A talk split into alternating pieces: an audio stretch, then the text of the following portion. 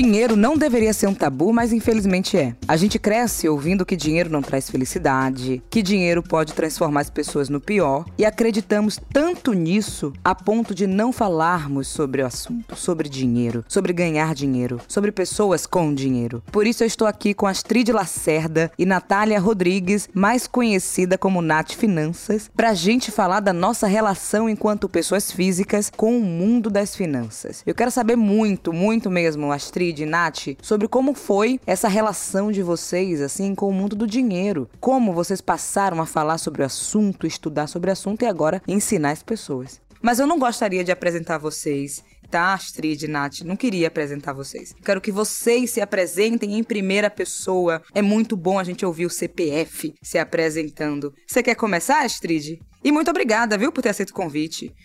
Obrigada por convidar. Eu acho que vai ser um desafio, porque eu não sou muito boa em falar de mim, não, mas vamos lá. Meu nome é Astrid Lacerda, tenho 29 anos, eu sou consultora e mentora de finanças para mulheres. Sou empresária, fundadora e CEO da OMA, que é a minha empresa focada no empoderamento econômico da mulher, através do papel da mulher na sociedade. E pós-graduando em teoria psicanalítica. E trabalho com psicanálise, finanças, então eu vivo nesse limbo aí. Cadê a dificuldade? Não, não vi dificuldade. E nem ouvi, né? Porque aqui é podcast. Ainda é um podcast. Olha, eu tô literalmente há quatro anos tratando na análise a dificuldade de falar sobre mim, porque é muito complicado, de verdade. Ainda mais quando você faz um trabalho e você gosta do que você faz. Eu tive muitas dúvidas no que, que eu era boa, no que eu sabia fazer, minha vida inteira, ainda mais pela questão do TDAH, que eu também sou TDAH, o que não facilita a minha vida. Mas falar do trabalho a gente fala com propriedade. Aí quando vai chegar pela pessoa por trás do trabalho, fala assim, nossa. E é isso que eu quero saber. Vamos tentar, finge que aqui é uma análise. Aí fala o que é que você gosta, de onde você é. É quase um Globo Repórter, mas é um Globo Play aqui, caminhos intuitivos. Tá na mesma casa. Eu sou natural do interior de Minas Gerais, da roça mesmo, só que eu só nasci lá. Eu saí de casa muito cedo, com 16 anos de idade, porque, como eu falei, eu não sabia o que eu queria fazer, não sabia quem que eu era, mas eu sabia que eu não queria ficar no interior, não queria me submeter a isso. Nunca pensei em trabalhar com finanças, nunca pensei em fazer psicologia ou psicanálise. Foi uma coisa da vida mesmo, no meu descobrimento como mulher, das situações depois que entrou sobre o preço de ser mulher, que toda mulher um dia ela paga, um dia ela já pagou, vai pagar. A gente sabe na pele o que, que é isso do dinheiro na nossa vida, na sociedade que a gente vive. Então, eu meio que não, não é que eu não escolhi, eu escolhi porque, né, me deu um ou você vai e faz isso ou você, sei lá, vai e faz outra coisa, continua duvidando aí, procurando. Então, eu passei por uma situação muito tensa na minha vida em relação a isso, em relação à minha mãe também, ver ela abrindo mão de tudo, que ela fugia do meu pai com duas crianças. Mas é muito estranho, eu tô passando por isso aí, falar de mim tá sendo. No decorrer, eu acho que eu posso trazer um pouquinho de pontos a mais para colocar os pingos nos is da minha história, mas de introdução é complicado falar de mim, meu Deus. Tudo bem, eu adorei te conhecer um pouco mais. E eu tenho certeza que a galera aqui também que tá ouvindo a mesma coisa, tá bom? Relaxa e vamos nessa, que a gente tem mais conversas pela frente. Nath,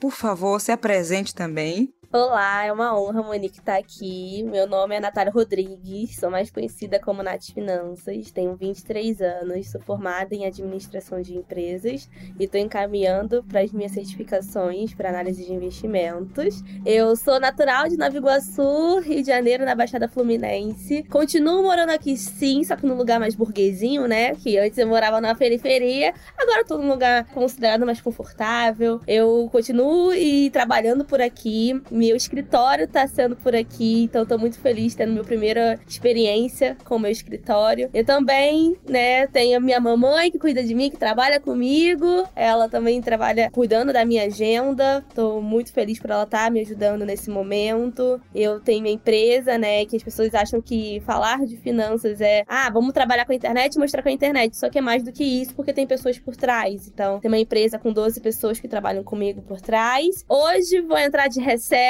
com todo mundo. Vamos ter happy hour. Tá todo mundo feliz. Vamos voltar só no dia 17 de janeiro. E vai ser ótimo eu poder contar um pouquinho da Natália PF, né? Como eu faço no meu dia a dia. Amo rap, amo meme, sou a pessoa twitteira. Adoro twittar, adoro postar na internet, conseguir saber as fofocas de famoso. Eu adoro, entendeu? E é, essa é a Natália do dia a dia. Sabe de todos os memes, as fofocas dos famosos. Eu amo escutar rap nacional, enfim. Vai ser ótimo poder bater um papo com vocês.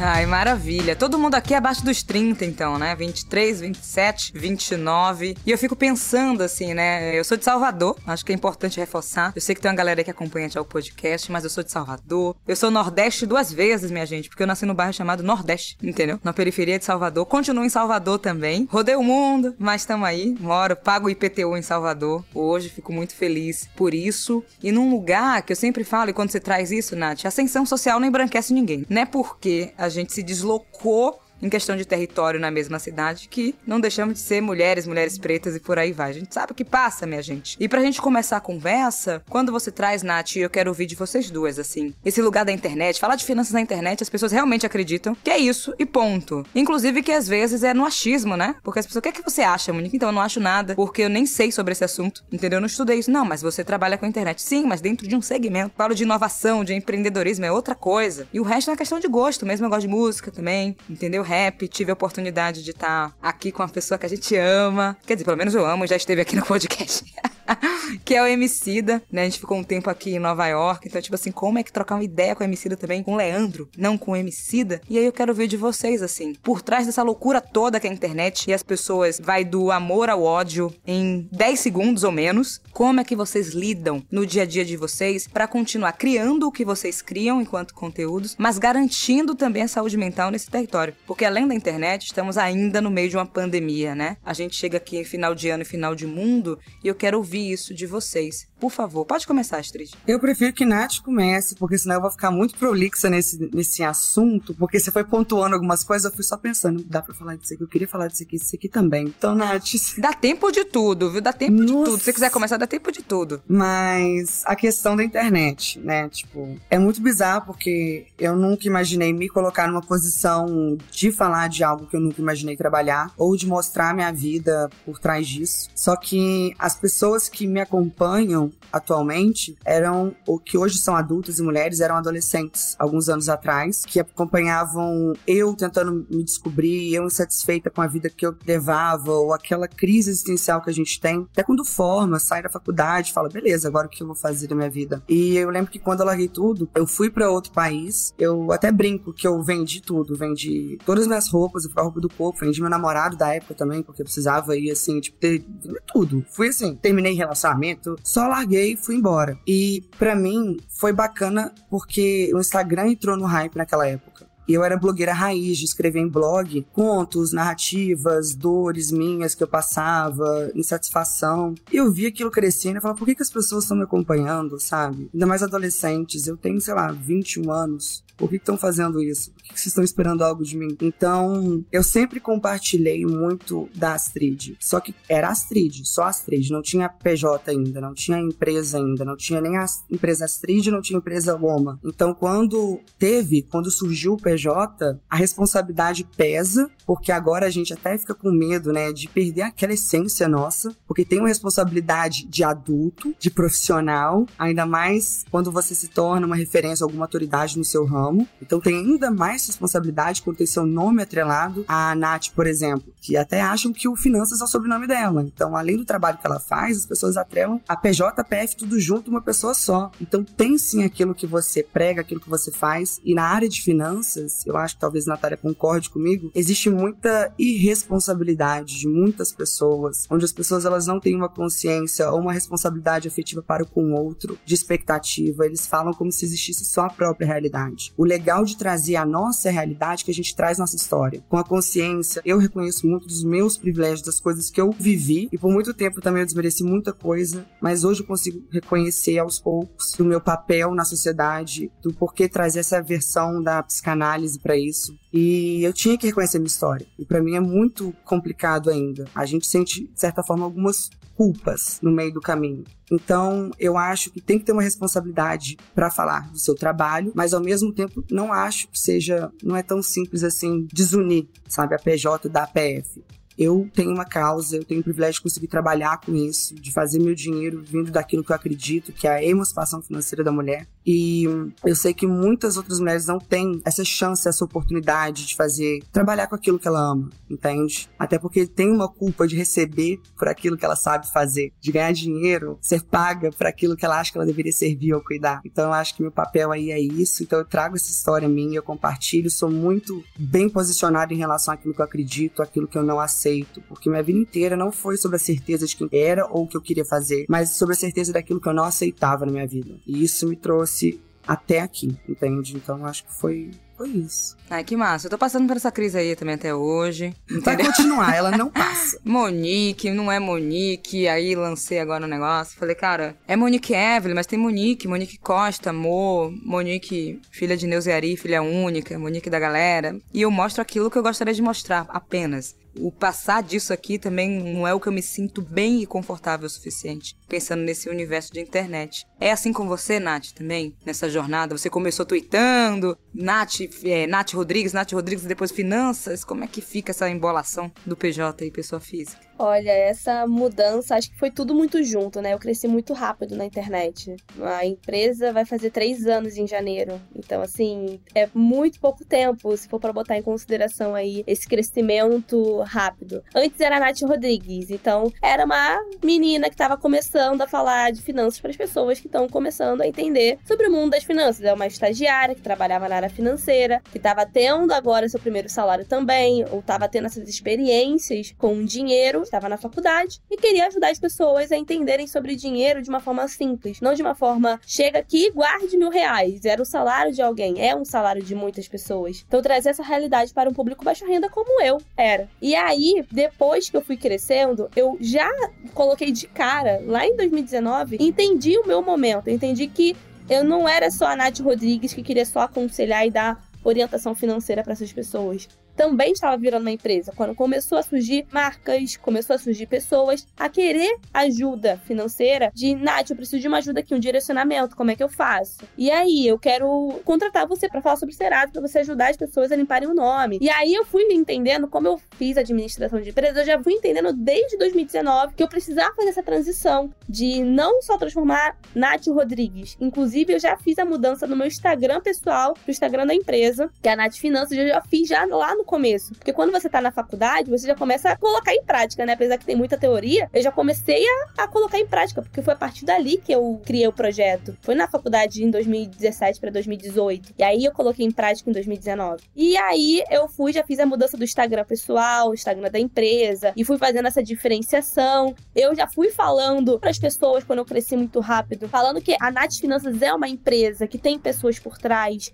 e isso é importante, porque quando a pessoa vê a Nath Finanças, pensa que só eu que faço ali tudo, que eu que faço toda a administração. E quando você traz essa humanização das pessoas que tem por trás, que não é só eu, e fortalecer essas pessoas, traz uma humanização. Vou colocar o exemplo agora de hoje. Eu, hoje eu contei no LinkedIn que eu não usava o LinkedIn, gente, eu tinha ranço. Eu falava só gente botando frase bonita, mas não bota em prática. Ai, ficava com ranço. Aí agora, né, quando eu escutei várias outras pessoas minhas de confiança, falou: você precisa estar tá lá. Porque é um respiro para outras pessoas se inspirarem em você. Porque entra também uma questão, não é só finanças pessoais. As pessoas se inspiram e se identificam comigo. Então, se identificam como empresa, Nath Finanças, se identificam com a Natália do meme no Twitter, se identificam com a Natália que posta no Instagram. E eu sou uma pessoa também que eu acho que eu tive muita cabeça com pouca idade, que eu soube guardar também a Natália pessoal. Se você for ver, eu só posto algo relacionado a finanças. Eu não posto a Natália que tá ali mostrando a família, porque eu acho que a pessoa também tem que escolher isso, né? As pessoas que estão ao meu redor não querem ficar mostrando no meu Instagram e tá tudo bem, gente. Eu chego emprego e eu gosto de ter minha vida pessoal meio que low profile, de relacionamento, de amizades, criar esse vínculo, do que eu me expor na internet como a Natália pessoal. Porque quanto mais você se expõe, mais as pessoas acham que tem o direito de se meter no que você tá fazendo com a sua vida pessoal. Então, acho que é importante ter feito essa diferenciação lá no começo. Tem a admiração, a identificação de, ah, ela começou de baixo, comecei na periferia, ganhando pouco, e tá aqui podendo ter uma empresa, contratando pessoas e pagando bem, dando benefícios, sempre foi o meu sonho, assim, né? Como administradora. E aí, hoje, tiramos o recesso, né? Hoje vamos entrar aqui no Happy Hour pra finalizar o recesso. Vamos voltar só no dia 17 de janeiro. E eu contei isso no LinkedIn, assim, porque as pessoas pensam o quê? Vai tirar o recesso, mas vai descontar das férias. É recesso. Férias eles também vão tirar. E as pessoas admiraram muito, ficaram muito felizes. E foi mais pela Nath Finanças, foi pela empresa, mas também admiração como pessoa. Mas foi difícil para mim entender que tem certas coisas que eu não tenho que ficar postando da minha vida pessoal, tem certas coisas que eu tenho que entender que as pessoas que me acompanham, elas querem acompanhar a Nath Finanças. Elas querem acompanhar também a Natália Rodrigues às vezes, para saber como tá minha vida, as fofoquinhas. Todo mundo, né? Todo mundo gosta de saber. Mas eu tenho que saber fazer essa diferenciação. E eu acho que eu aprendi muito, eu me tornei adulta muito rápido, com muita responsabilidade, com muita coisa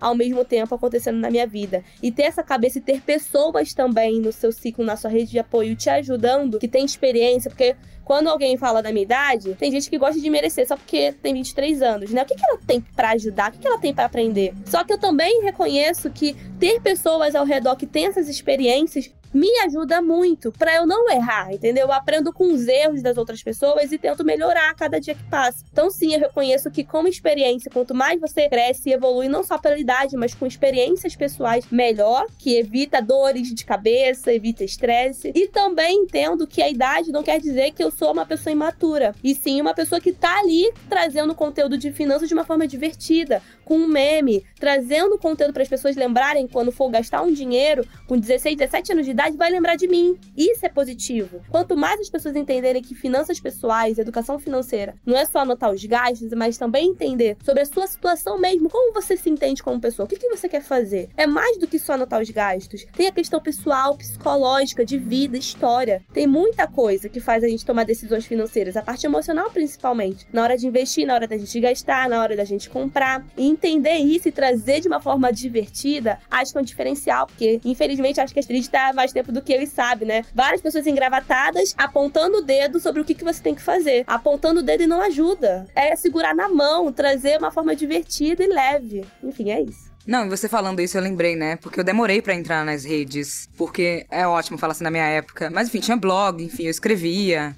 Mas essas pops, né? O Instagram, não sei o que. Eu falei, cara, pra que eu vou usar o Instagram na minha vida? Enfim, hoje tem 10 anos, sei lá. Comecei com 16. E minha cabeça já era um pouco de negócio. Só que na época as pessoas falavam assim: não, mas você não pode ter uma empresa. Você tem que ter uma ONG. Eu falei, não, mas eu não quero uma ONG, não, gente. Tá tudo bem mudar o mundo e ganhar dinheiro ao mesmo tempo. Assim, nunca vi um problema nisso. Só que a diferença, pensando, sei lá, em 2011 pra cá, é que as referências de pessoas com negócios que se parecem com a gente eram assim, nada, né? Eu falei, tá, então empresário é essa pessoa aí, né? um homem branco, de gravata, eu sendo de Salvador. Então tinha que morar no Corredor da Vitória, Barra, esses lugares, e eu moro na periferia, então não queria mesmo ser. Porque é ruim, né? É ruim ser empresário, principalmente no Brasil. O imaginário é que vai roubar, vai sonegar imposto, que não faz nada certo. Aí eu falei, gente, eu então não quero. Só que ao mesmo tempo eu não queria ONG, entendeu? Porque eu falei assim, tá, eu vou viver apenas de doação, vou ter que participar de editais, como é que a gente deixa isso sustentável e tudo mais? Claro, aí depois tô aqui agora conversando com vocês como empresária, mudamos esse imaginário, temos vocês também como empresárias dentro das áreas de vocês, mas chega um momento que assim,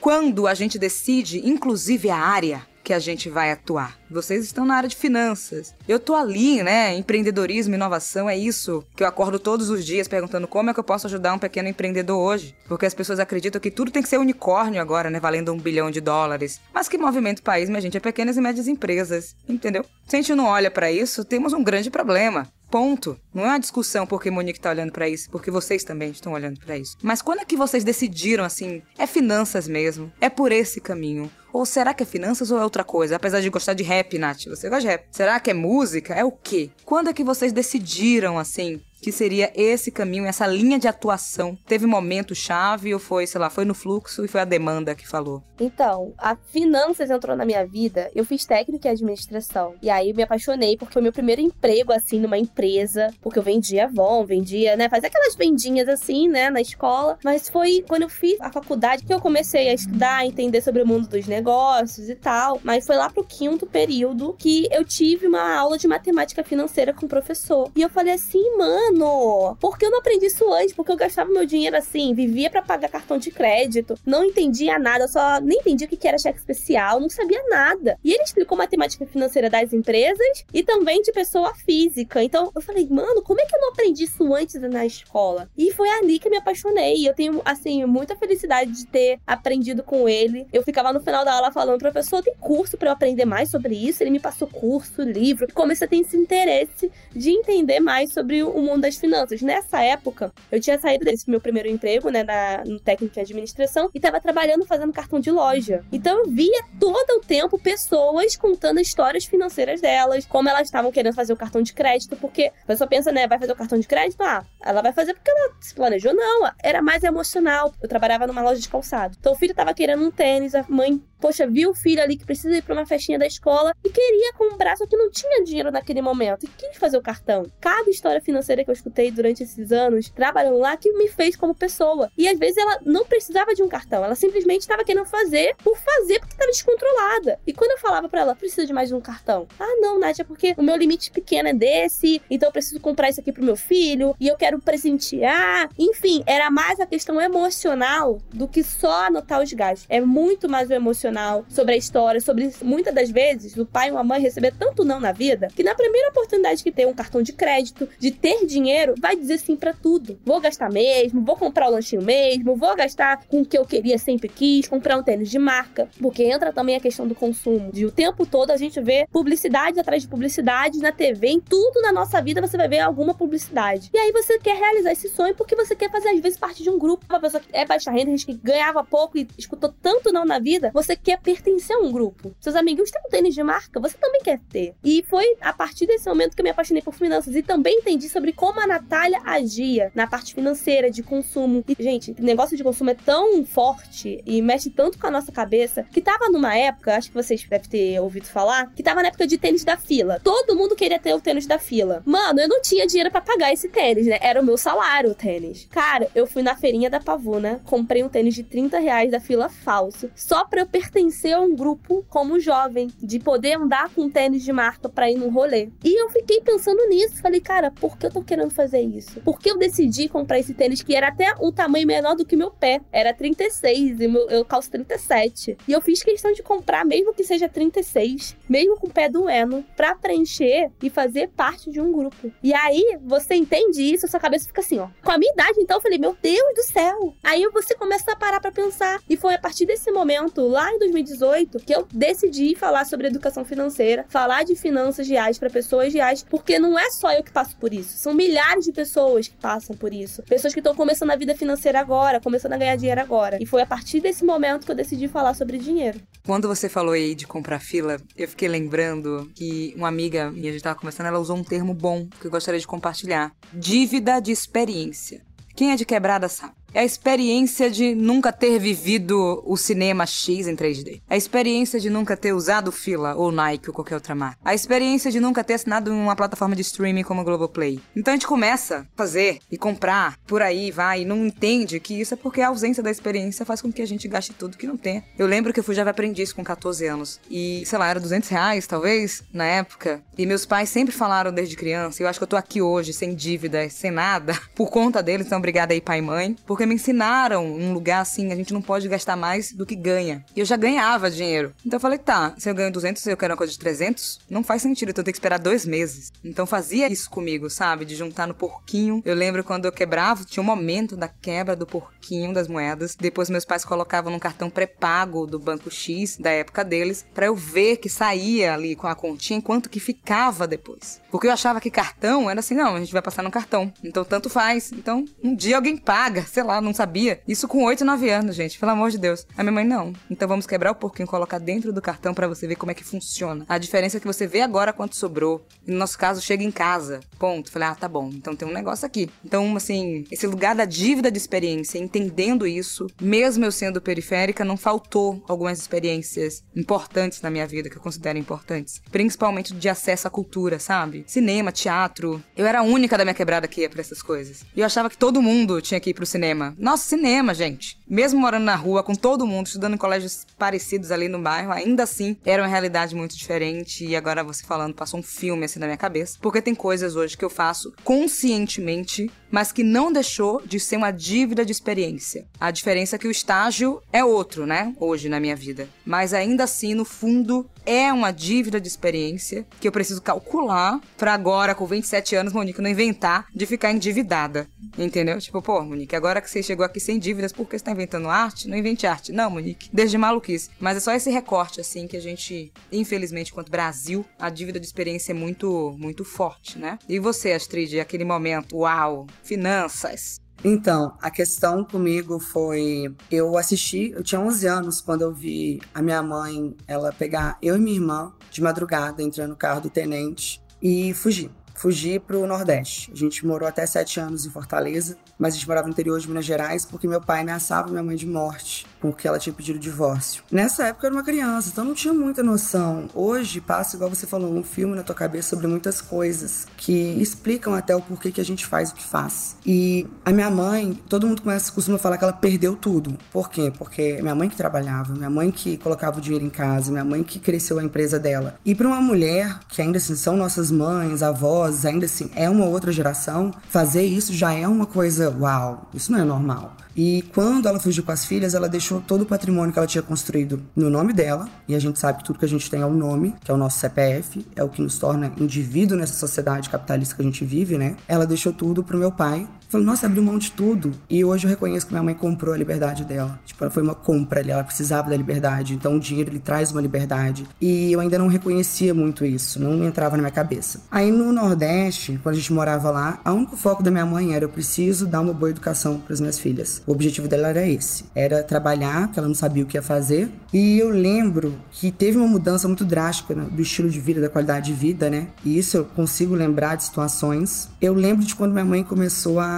voltar à situação de antes, a crescer de novo. Ela acordava 5 da manhã para fazer feira no Beco da Poeira, lá em Fortaleza. Não sei nem se ainda tem o Beco da Poeira em Fortaleza, para vender bermuda de tectel que ela tinha pegado de mostruário. Eu e minha irmã na escola, ela estava conseguindo pagar a escola pra gente particular. E são várias coisas que minha mãe passou sozinha, porque ela era órfã também. Então ela não tinha os pais para se socorrer, não tinha muitas amigas, porque ela cresceu muito cedo como empreendedora, como empresária. E para a geração dela, isso já te exclui de boa parte, sendo mulher, dos papéis sociais de mulheres. Ela estava sozinha com duas filhas pequenas. E a Astrid foi criando adolescente, foi virando adolescente, adulta. E eu queria sair, né? Mesmo minha mãe tendo ensinado tudo que eu sei hoje de finanças, mesmo eu vendo ela, eu ainda não tinha sentido na pele a questão do dinheiro, a importância do dinheiro na minha vida. Quando eu saí de casa e decidi sair até do Brasil, ela não tinha nem como me ajudar, mas ela me deu um livro. E eu tenho esse livro até hoje, 2011, dedicatória, que era O Homem Mais Rico da Babilônia, que ela fala: "Filha, esse é o maior livro de ensinamento que uma mãe pode passar para a filha. Eu espero que você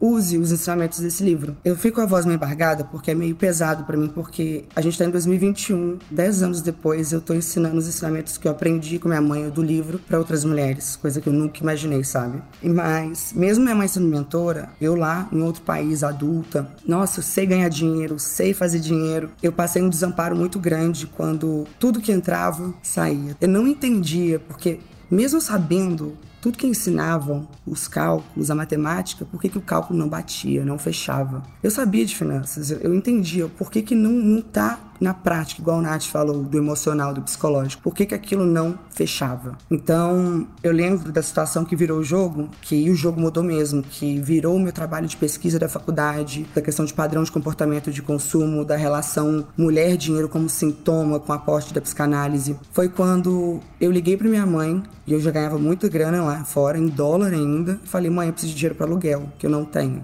E ela falou, não. Eu experimentei um desamparo financeiro naquele momento que me remeteu muito ao desamparo afetivo. E aquilo foi um choque para mim, porque a pessoa que eu imaginei que, ah, ela me ensinou sobre dinheiro, ela ainda é mãe, tem um, um laço sanguíneo, tem um vínculo ali. Aquilo foi o maior baque da minha vida. Por alguns anos depois eu levei para mim isso, como mágoa. Por que, que minha mãe fez eu passar? Porque só eu sei o que eu tive que fazer para conseguir o dinheiro do meu aluguel. E hoje eu consigo falar isso. E eu agradeço muito minha mãe por ter feito isso. Porque eu nunca, jamais teria pegado um lápis, um papel, uma caneta, anotado tudo que eu aprendi de finanças e circulado todas as problemáticas. Isso não funciona para isso. Isso não funciona nessa situação. Isso não funciona. E aí que eu decidi o quê? Eu vou fazer do meu jeito e para as pessoas que eu conheço, que eram mulheres que estavam próximas de mim também, e vou conseguir entender o porquê que o que eles ensinam, esses caras de blazer ou os Faria Limers da vida, por que não funciona? Por que que não bate o cálculo? E eu não estava identificando ali soluções e tal, eu estava identificando problemas em padrões que se repetiam sempre com mulheres. E isso é só um recorde de gênero.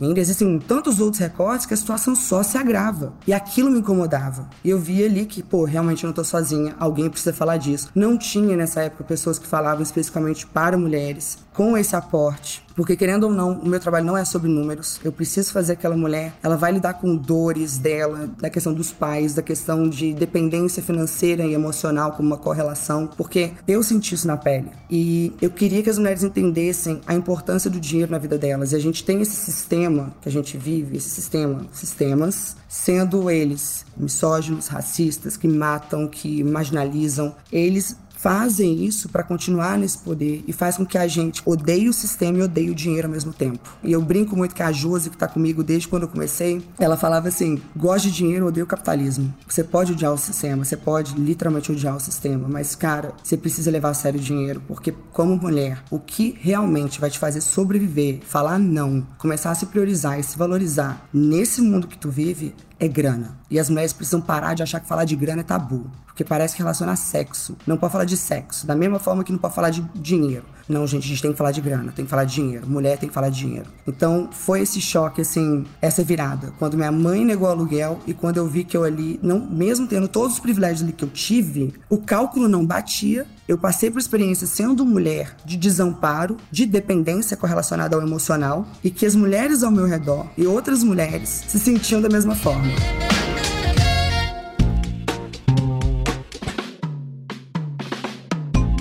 Eu fico aqui pensando se existe um momento também pra gente introduzir educação financeira em casa pra gente não ter esse ódio pro dinheiro. O meu foi na infância, então fico feliz. É na infância mesmo? Como é que a gente faz pra não odiar tanto dinheiro, né? Porque foi o imaginário construído mesmo. Eu não gosto de dinheiro, mas alguém tá ganhando esse dinheiro e fazendo outra coisa perversa, inclusive com a grana que ganha. Tem esse momento para todas as pessoas mesmo. Eu fico meio receosa da questão da educação financeira inserida nas escolas, porque primeiro que a forma que é ensinada nas escolas escolas de um ensino mais diretivista já não funciona. Nosso ensino não funciona. E aí vai pegar um assunto que é tão importante como educação financeira, se for inserir da maneira que eu tô vendo está sendo feito em geral, se ensino na escola, você só vai, entre aspas, traumatizar mais as crianças e adolescentes. Daquela forma, nossa, odeio matemática. Já coloca na cabeça que odeia matemática, pronto, não vai dar nem chance de conhecer de uma outra forma. Então, a gente precisa inserir a educação financeira nas escolas. Eu acredito, a meu ver, que é o que o meu trabalho trabalho com que eu uso muito de Lacan nisso, na questão do significado, significante. Isso ajuda muito a gente colocar uma importância em determinados conceitos, simbolismo, mostrando para a criança a questão das escolhas fazer com que a criança escolha, porque a gente dá muito,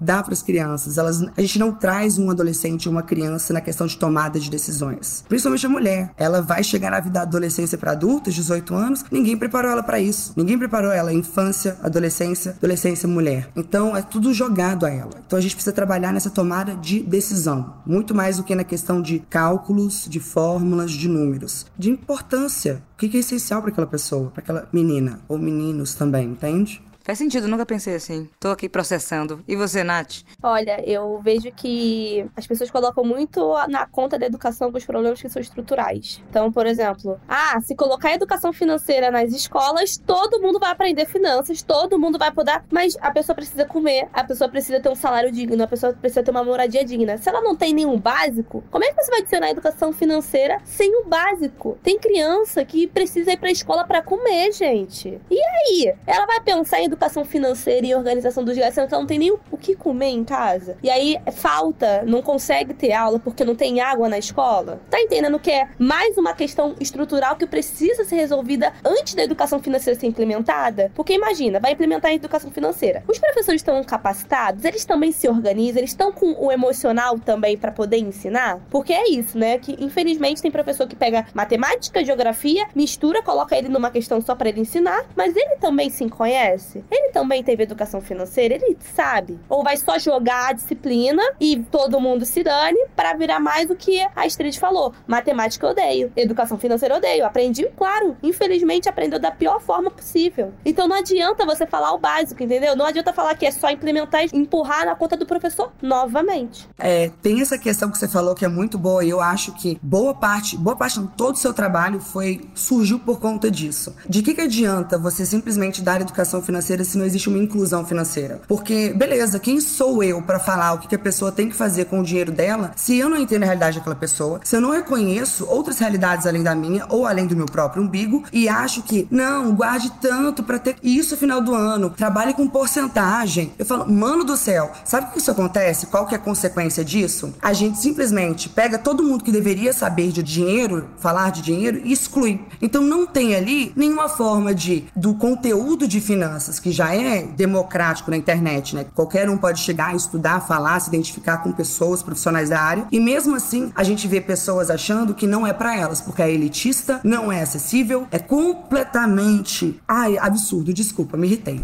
Super. É uma questão que, é além disso, é, além de anotar os gastos, como a gente tá falando aqui, é você entender a realidade do outro. Como eu me especifiquei no nicho específico, gente, é difícil pra caramba você falar assim, você pode guardar quanto? É isso que eu falo. Quanto que você pode guardar? Dá o poder de escolha. Eu não vou chegar e falar, guarde 30% do seu salário. Gente, não entra, não dá. Porque cria pessoas frustradas que vão chegar e assistir um vídeo e vão achar que é uma merda, que não consegue fazer porque é culpa da pessoa. O que acontece é a culpabilização do pobre por não conseguir conseguir fazer aquilo que é impossível fazer naquele momento. Porque não tem um salário mínimo que paga as contas totais. Não tem um salário mínimo onde paga suficiente para a pessoa se manter. Porque a pessoa que começa agora a trabalhar agora tem que ajudar o pai, tem que ajudar a mãe. Não é o dinheiro que fica só para ela no estágio. Ah, o meu dinheiro aqui posso guardar, porque você tem o quê? O pai e a mãe de suporte. E aí você pode guardar o seu dinheiro para você montar a sua reserva de emergência agora. Mas quem não pode? Quem ajuda em casa? Quem precisa pagar um gás agora? Quem precisa ajudar em casa com o dinheiro para comer? Como é que fica essa pessoa? Tem que ter a questão também da empatia. Então, quando eu falo, você pode guardar quanto? Nath, eu posso guardar cinco reais. É isso. E não achar que é pouco. É falar, cara, que bom que você pode guardar cinco reais, porque esses cinco reais pode fazer falta para comprar um pão, para comprar alguma coisa em casa. Então, normalizar essa conversa com essa pessoa. Ela não teve, é sempre é excluída. Não, não é para você. Não, não precisa aprender finanças. E a gente acolher, não apontar o dedo, porque o que eu vejo, infelizmente, é que educação financeira é mais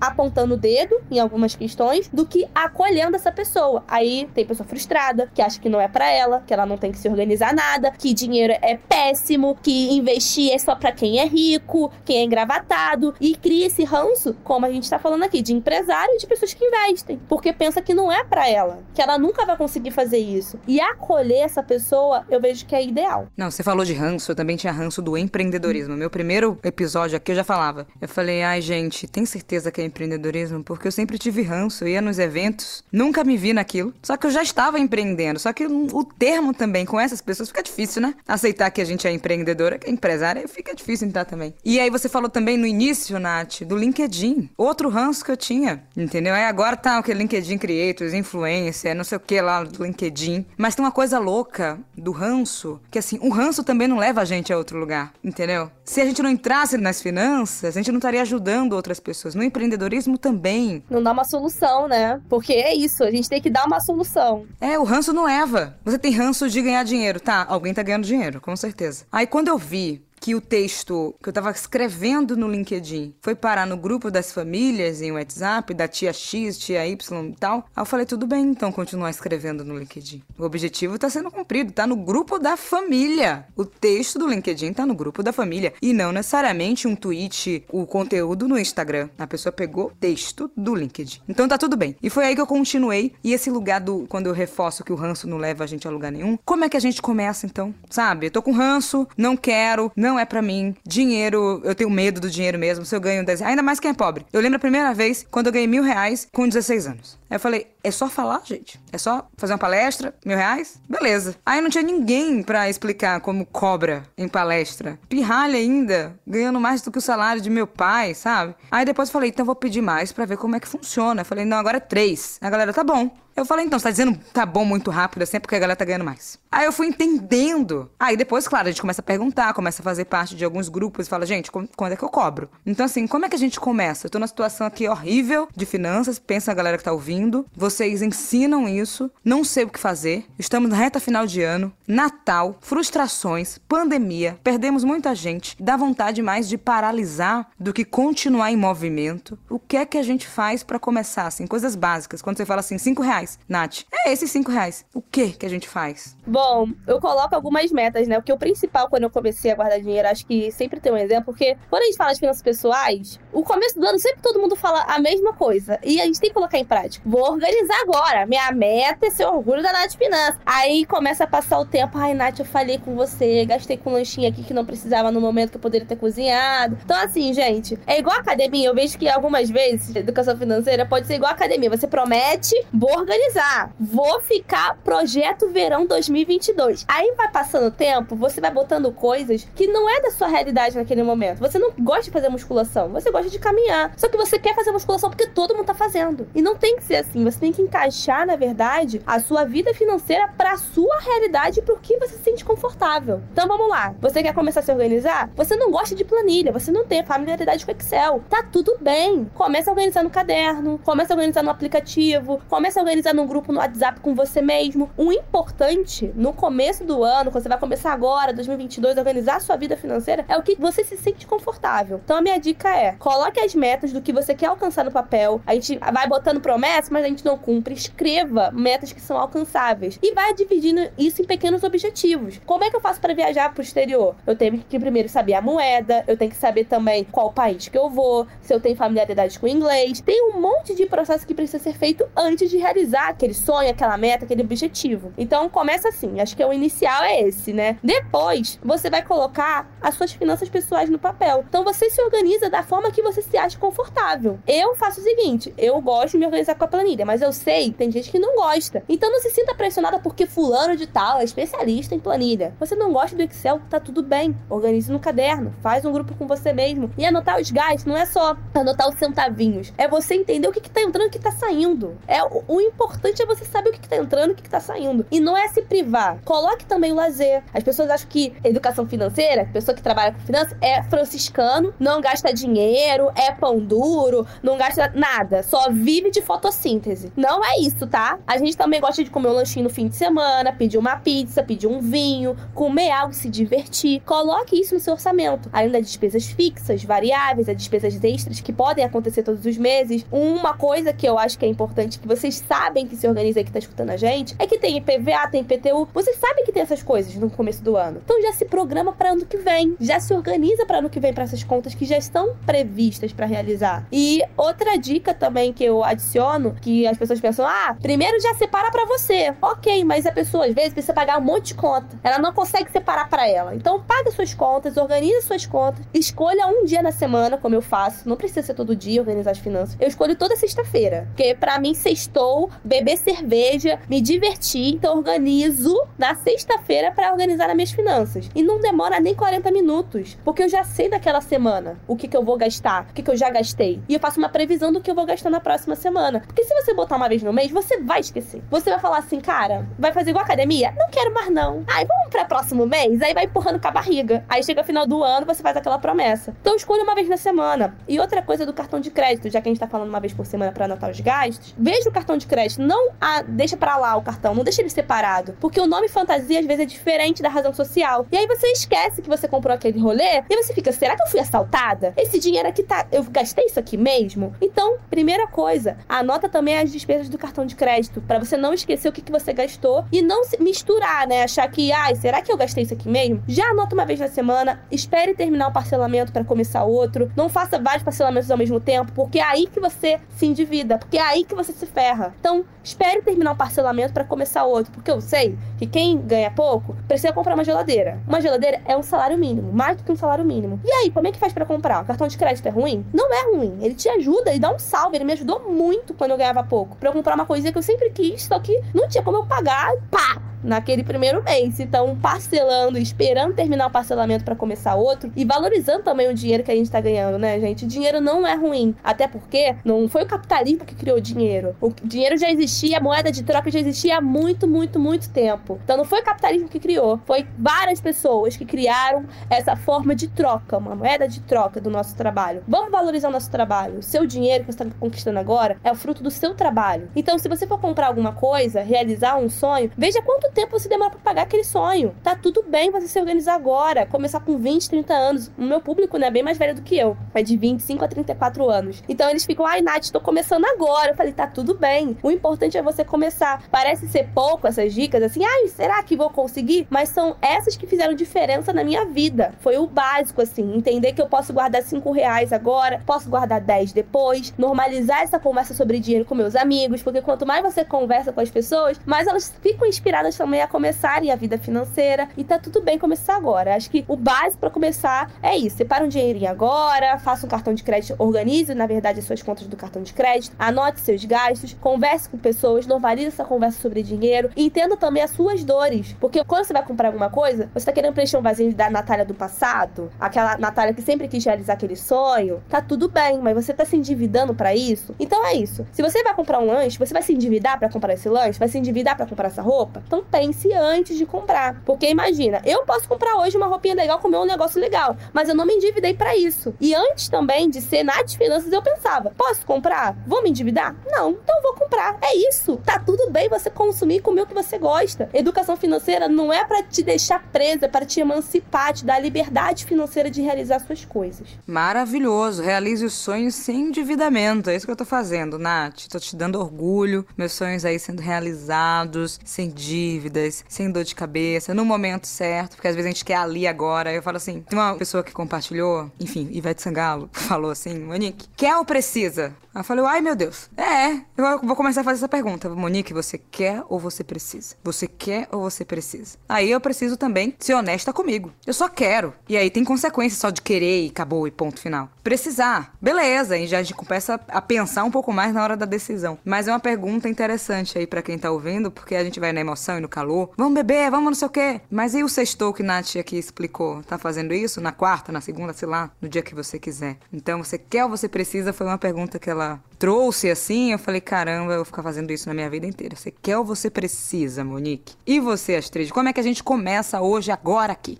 Primeiro, como mulher, né? Eu acho, principalmente para mulheres, é entender que autonomia financeira não é geração de renda. Então, independente da quantia de dinheiro que você faz, autonomia financeira é uma coisa que deve ser sim discutida dentro do movimento porque é poder de escolha. E é algo que a gente até recentemente não tinha. Mulher só teve direito ao CPF próprio em 1962. Isso são 59 anos. Então, você tem um nome, você tem um CPF. Quando eu digo escolha, quando a gente fala vou ter que escolher lidar com o meu dinheiro, parece meio que um martírio, né? Tipo, nossa, que sacrifício. Sendo que, igual que a Nath falou, você vai lidar com o teu dinheiro todos os dias para a sua vida. Não faça de uma maneira que seja dolorosa para você. Encontre uma forma que seja aceitável que flua. Como mulher, você também precisa reconhecer a questão da culpa, porque existe questões socioculturais, sociohistóricas que a gente tem, que a gente carrega, que ainda assim é perpetuada, é reproduzida, é propagada, porque é muito fácil pra gente trabalhar loucamente até morrer, até a morte,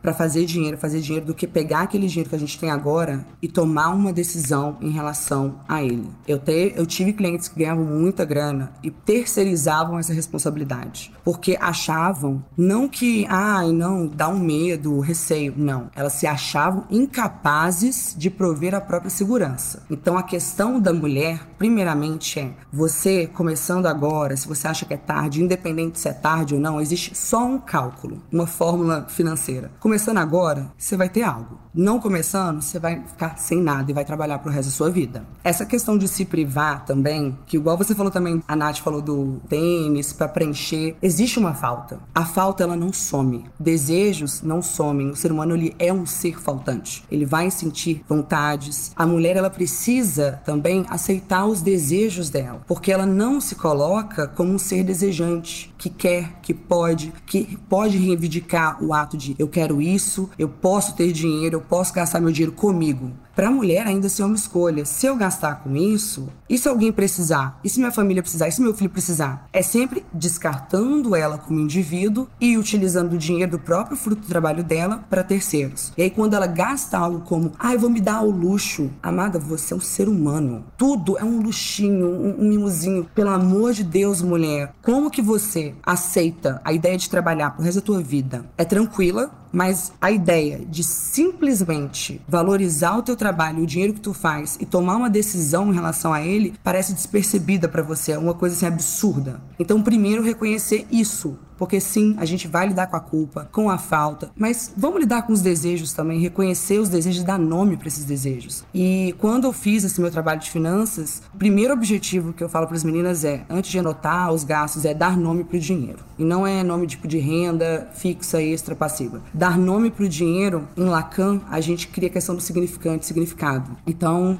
por exemplo, o dinheiro ele tem função. Quando você dá nome para o dinheiro, você permite que ele exerça essas funções. Exercendo essas funções, você não sente culpa. Isso diminui a culpa que você sente, a ansiedade que você sente de gastar isso. Então é entender que o dinheiro ele não é aquele montante que está na tua conta de números somados, embololados, que se você usar você vai repor ou você não pode usar porque vai que acontece alguma coisa. Destrinchar isso, entender. Qualquer dinheiro que entrar, porque você não vai olhar para aquele dinheiro como se fosse pouco, você vai saber a função que aquilo que você tem pode desempenhar. Tive que usar, sei lá, eu quero um celular novo. Beleza, então vamos fazer um potinho igual criança mesmo, não um porquinhozinho. E criar um potinho para o celular. Isso não deixa você de tirar o da reserva. E se você só tem cinco reais sobrando por mês, você tem lá três reais para minha reserva, dois reais para meu celular. Então aqui a gente introduz um hábito. Se você introduzir um hábito através do valor, ah, você tem que poupar X tanto por mês. A pessoa em qualquer frustração ou simples ato ela não ter aquele dinheiro, ela vai deixar de fazer. Mas se você trabalhar inserindo um novo comportamento ali para aquela pessoa, ela vai ficar feliz de todo mês, toda semana, ela tá fazendo algo por ela. E ela não tá escolhendo entre um ou outro. Ela tá tomando a decisão de que é isso que eu quero, também tenho o direito disso aqui. O dinheiro é para sobreviver, é para ter qualidade de vida, é para investir, é claro,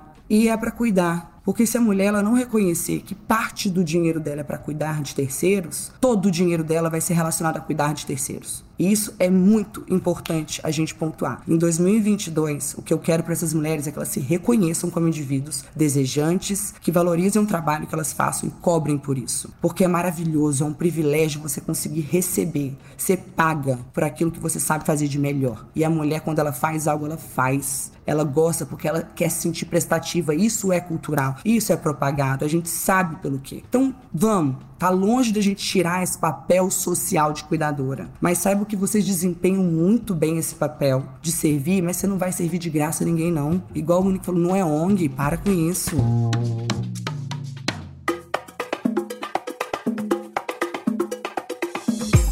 Isso, minha gente. Eu acho que fechamos bem, senão a produção vai falar, Monique, pelo amor de Deus, vai ficar duas horas conversando. Se eu pudesse, eu ficava duas horas conversando, assim. É muito difícil para mim fazer um podcast, entendeu? Porque é horas e horas e horas que eu gostaria de estar aqui com vocês. Mas eu adorei demais a conversa, minha gente. Muito obrigada por ter aceito. Aprendi demais ouvindo vocês, interagindo aqui. E também a galera, com certeza, vai mandar mensagens aí nas redes de vocês, tá? A Astrid Lacerda, Nath Finanças, Monique Kiev. Se tiver dúvida, minha gente, o nosso trabalho é esse, tá bom? A gente responde lá através de conteúdos. E é isso. Muito obrigada, Nath. Muito obrigada, Astrid. Muito obrigada, Monique, pelo convite. Prazer, Nath. De verdade.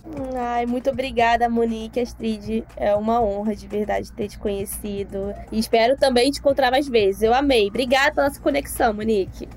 Não é isso. Aqui é fazer pontes, gente. Não é só, tipo, ai, vou ali conversar com o Monique. Fazer pontes, conexões, vamos trabalhar juntos juntos, vamos fazer revolução juntos também. E por aí vai. Ai, valeu demais. E você que tá me ouvindo aí, minha gente, até o próximo episódio do podcast Caminhos Intuitivos.